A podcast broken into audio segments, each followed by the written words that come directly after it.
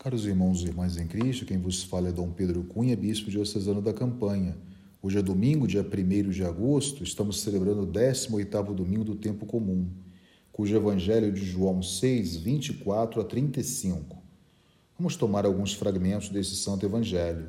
Naquele tempo, quando a multidão viu que Jesus não estava ali, nem os seus discípulos, subiram às barcas e foram à procura de Jesus em Cafarnaum. Quando o encontraram, no outro lado do mar, perguntaram-lhe: Rabi, quando chegaste aqui? Jesus respondeu: Em verdade, em verdade vos digo, estás me procurando não porque vistes sinais, mas porque comestes o pão e ficastes satisfeitos.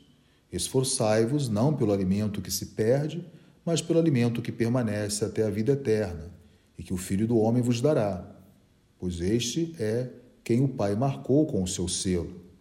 Então perguntaram: O que devemos fazer para realizar as obras de Deus? Jesus respondeu: A obra de Deus é que acrediteis naquele que ele enviou.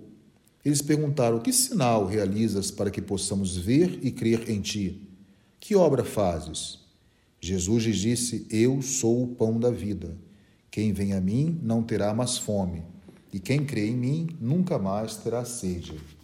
Então, caros irmãos, vamos observar hoje nesse Santo Evangelho, que na verdade Jesus mesmo ele quer explicitar a sua identidade diante da multidão que o procura. Por isso ele vai é, fazer essa autoproclamação: Eu sou o pão da vida, né? Quem vem a mim não terá mais fome. Então, no centro dessa cena, nós observamos que é o próprio Cristo que, através dessa expressão, é, demonstra a sua dedicação, a sua doação à humanidade inteira. Cristo, assim, se apresenta como essa meta última, né, para poder, então, saciar essa ânsia que o homem tem de próprio, do próprio Deus. Ou seja, Cristo, ele quer oferecer ao homem o pão da vida e também esta água que mata a sede definitivamente. Então, o coração da liturgia de hoje nos propõe uma forte e decisiva experiência com Cristo, né?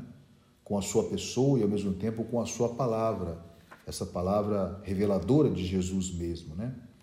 Santo Inácio de Antioquia, ele escrevendo a sua carta aos cristãos de Roma, ele diz assim: Desejo o pão de Deus, que é a carne de Jesus Cristo, e ao mesmo tempo desejo a bebida, que é o seu sangue que é o amor incorruptível. Então, assim, nós temos uma revelação né, a partir desse padre de quem é verdadeiramente Jesus. E isso leva, portanto, essa revelação a um ato de fé. Um ato de fé que Jesus quer da multidão, como sendo um ato total, é, uma adesão total a essa revelação do Pai na pessoa do Filho. Uma fé que significa uma consagração a Deus, acolhendo, portanto, essa plenitude da revelação do seu amor, que é o seu próprio Filho que se doa por cada um de nós.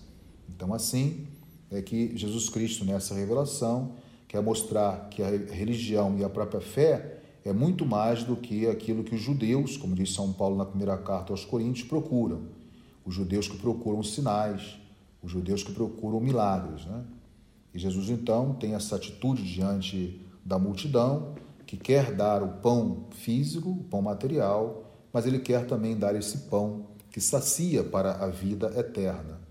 E por isso, é, resgatando essa imagem de Jesus, que multiplica o pão e mata a fome da multidão, é, nós somos chamados hoje a perguntar quem é Jesus, o que ele representa para nós. Nós queremos mostrar que ele é o pão vivo e verdadeiro descido do céu, capaz então de doar-se por cada um de nós e nos dar uma vida e dar a vida plena. Então, nós temos aí, nessa definição de Jesus hoje, a demonstração de que ele tem uma origem celeste, ele desce do céu e tem também uma dimensão que vai ofertar a salvação para todos nós. Essa resposta clara que Jesus vai dar à multidão que o procura. E ele então retoma essa expressão muito peculiar do Antigo Testamento com o eu sou. Isso é muito próprio do Evangelho de João, né? Esse eu sou reclama ou faz memória de uma fé, ou seja, o povo de Israel também, quando queria saber quem era Deus no deserto, Moisés fala: O Deus eu sou mandou-me a voz.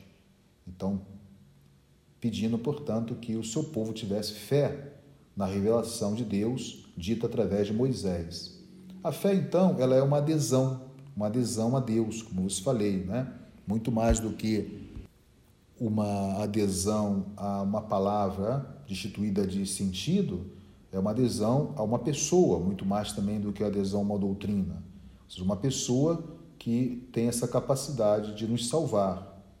Jesus é um dom para cada um de nós. Jesus, portanto, oferece essa salvação. Ele quer resgatar o homem a partir do dom que é ele mesmo, oferecido por cada um de nós. E todos nós sabemos, né? João destaca muito bem isso, que nós precisamos desse pão, nós precisamos dessa palavra que é Jesus, nós precisamos dessa carne em doação que é Jesus. E aí nós temos já uma alusão ao augusto sacramento da Eucaristia, que todos nós necessitamos, né?